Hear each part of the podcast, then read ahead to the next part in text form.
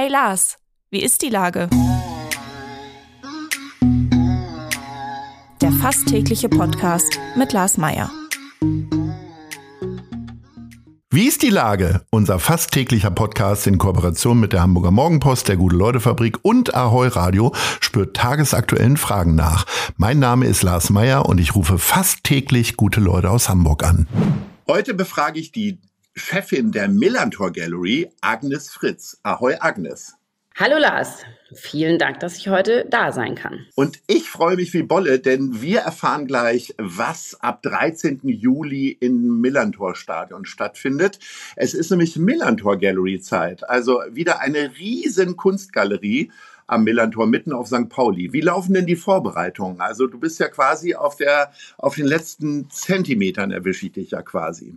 Ja, das ist wie jedes Jahr ähm, kriegen wir irgendwann die heiligen Stadionschlüssel. Der FC St. Pauli ähm, erlaubt uns nämlich ein riesentolles Festival hier im Millantor-Stadion im Herzen von Hamburg zu organisieren. Und hier sind immer über mehrere Wochen dann ganz viele ehrenamtliche HelferInnen, ähm, die das alles hier mit vorbereiten. Und wir stehen echt gut da. Es ist richtig, richtig toll. Wir haben inzwischen schon über 500 Kunstwerke hier ins Stadion gebracht bekommen. Wir haben sehr viel Kulturprogramm, wir haben sehr viel Musikprogramm und ich äh, freue mich einfach darauf, dass es jetzt wirklich bald losgeht.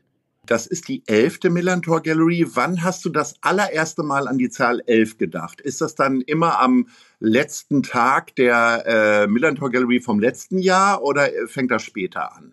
Ja, meistens ist es schon kurz davor, wenn wir denken, naja, nächstes Jahr machen wir es vielleicht noch früher oder noch mal was anderes. Aber ja, die Planungen fangen meistens direkt nach der Hashtag 10 kommt dann die Hashtag 11. Und äh, in, diesem Jahr, äh, in diesem Jahr ist ja das Fokusland Indien. Äh, ist das etwas, ähm, was ihr tatsächlich schon viel länger dann plant? Weil ich kann mir vorstellen, man geht ja dann nicht in die gelben Seiten und äh, ruft dann ein paar Künstler in Indien an und sagt, hey, wir haben jetzt hier einen Schwerpunkt. Wie läuft das? Mm, wir sind ja verknüpft mit Vivo Con Aqua. Vivo Con Aqua gibt es seit über 16 Jahren und macht seit über, ich glaube, schon so acht bis zehn Jahre auch Projekte in Indien aber wir haben gemerkt, dass in den letzten Jahren oft der Fokus war auf den Ländern und auf die Projekte, die wir in Uganda, in Kenia, in Äthiopien, in Südafrika machen und haben einfach gesagt, Indien ist so spannend, vor allem der Kunstmarkt und auch die Kultur dort ist so spannend. Wir wollen das mal mehr in Fokus rücken. Wir haben jetzt auch seit neuestem äh, eine Viva Con Aqua Mitarbeiterin, die macht Viva Con Aqua Indien und dann haben wir gedacht, das ist doch richtig schön und wir wollen den interkulturellen Austausch hier auch mit der Millantor Gallery immer fördern. Das heißt, wir haben in diesem Jahr eben auch wirklich einige indische Artists eingeladen und freuen uns da total. Kunst ist ja was sehr Internationales. Ich glaube, man würde ja nie davon sprechen, von deutscher oder englischer Kunst oder wie auch immer. Ähm, äh, gibt es trotzdem bestimmte Einflüsse, die äh, Indien hat ähm, im Bereich der Street Art? Also ich glaube, dort ist Street Art einfach noch sehr jung. Es äh, gibt einfach noch nicht so viel Graffiti, Street Artists. Es geht jetzt los. In den letzten zwei, drei Jahren hatte ich das beobachtet, dass es halt einfach auch schon Street Art Festivals gibt. Es gab jetzt ein großes in Mumbai. Ähm, und was wir aber auch machen, ist, dass wir auch immer schauen, dass wir von den Projektgebieten, in, in diesem Fall Madhya Pradesh, das ist ein Bundesstaat im Norden, ähm, dass wir auch dort Tribal Artists eingeladen haben und, und das macht natürlich eine interessante Mischung. Also dann ist es eben nicht nur Street Art, sondern auch Tribal Art. Ihr macht das jetzt zum elften Mal. Ich kann mir vorstellen, am Anfang muss man wahnsinnig viel erklären. Man hat noch keine Bilder, man hat noch keine Zuschauerzahlen ganz am Anfang. Äh, ist das jetzt schon so, also abgesehen auch von den indischen Künstlern, dass die Leute sich auch bewerben oder auch sagen, äh, hier, da will ich auch mit dabei sein? Oder wie sieht das aus? Ähm, total und vor allem in diesem Jahr haben wir darauf einen ganz großen Augenmerk gelegt, weil wir auch immer wieder, hm, letztes Jahr hatten wir Hera als Kuratorin mit dabei und in diesem Jahr haben wir gesagt, wir wollen wirklich überall kollektivistisch ausschreiben in allen Bereichen und wir wurden wirklich überrannt mit Bewerbungen und haben uns da auch total gefreut, dass sich da in jedem Jahr so viele melden. Es haben sich auch jetzt schon wieder welche für nächstes Jahr gemeldet und der Prozess war für uns total spannend, weil wir auch im Kollektiv ausgewählt haben und das Ganze dann wirklich so ein, ein Gemeinschaftswerk wird. Das ist ja ein riesenorganisatorischer Aufwand, diese vielen Künstlerinnen und Künstler ins Stadion zu lassen, denen die Fläche zuzuweisen und dann vor allen Dingen dafür zu sorgen, dass die alle pünktlich sind. Also ich sag mal so, ähm, freischaffende Künstler haben ja nicht immer den Ruf, total zuverlässig äh, wie ein Finanzbeamter äh, Punkt 9 Uhr im Büro zu sein. Wie kriegt man das denn hin und wie viel Nerven verlierst du da in der Vorbereitungswoche?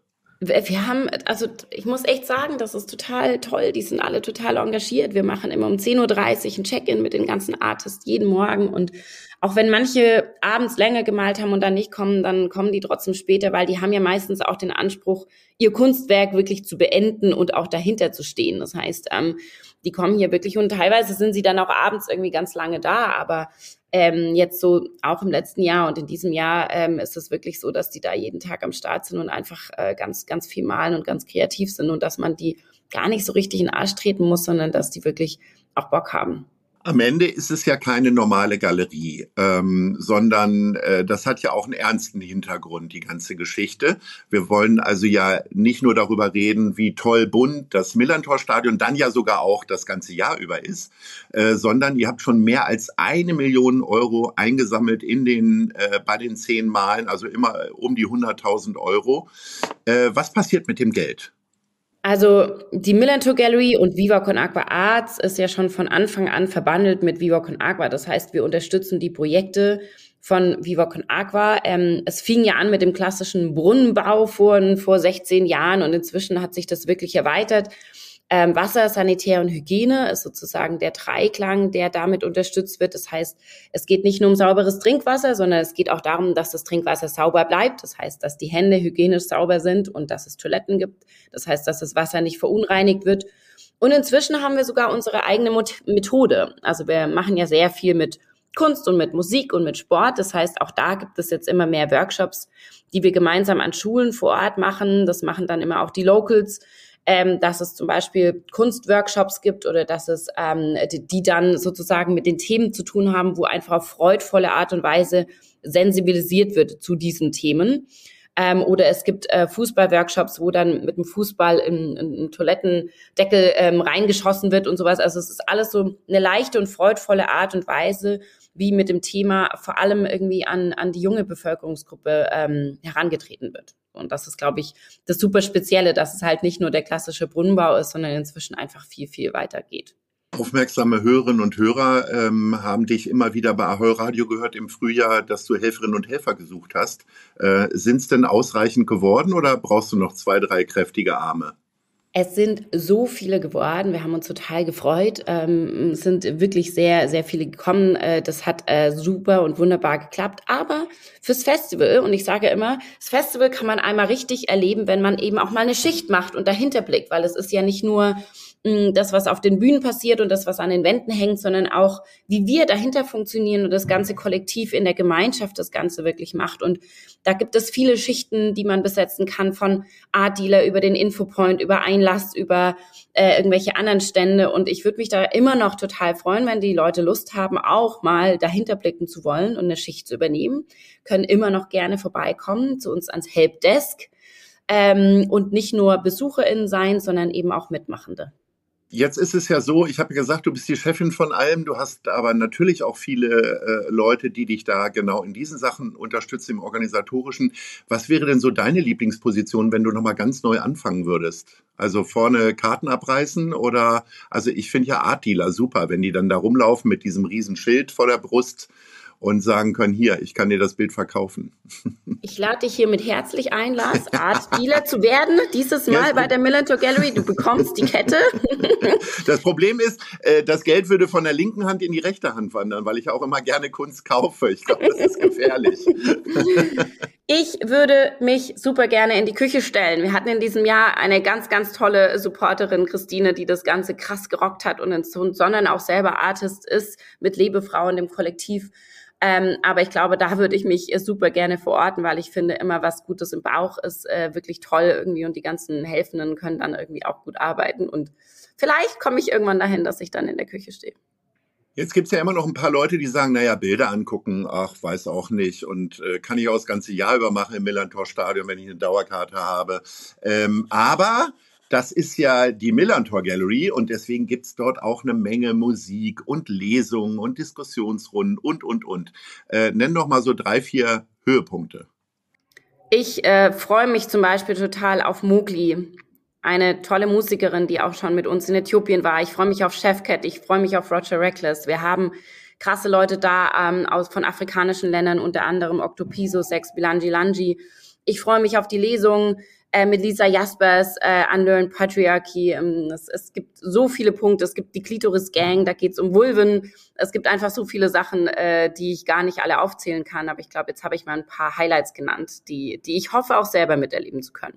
Also vom 13. bis 16. Juli ist die Millantor Gallery. Wer da jetzt nicht hingeht, ist selber schuld und wird tatsächlich einen der großen Höhepunkte in diesem Sommer verpassen. Jetzt würde ich von dir gerne noch hören. Nice oder Scheiß. Unsere äh, Kategorie, die ähm, dich jetzt gleich sagen lässt, was du besonders gut oder besonders scheiße fandest in dieser Woche.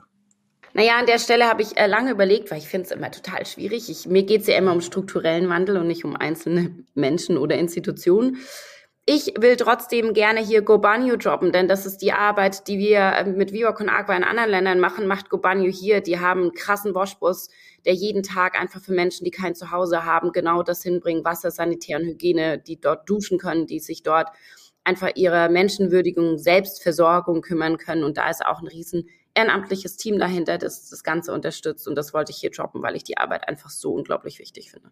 Das kann ich nur unterstützen und in diesem äh, Sinne haben wir einen wunderbaren Abschluss gefunden. Liebe Agnes, ich wünsche dir alles Gute. Ich drücke dir die Daumen, äh, dass es wieder möglichst viel Geld gibt und äh, dass es viele glückliche Käuferinnen gibt eurer Kunst. In diesem Sinne sage ich Ahoi und viel Spaß. Vielen Dank, Lars. Dieser Podcast wird präsentiert von der Gute-Leute-Fabrik, der Hamburger Morgenpost und Ahoi Radio.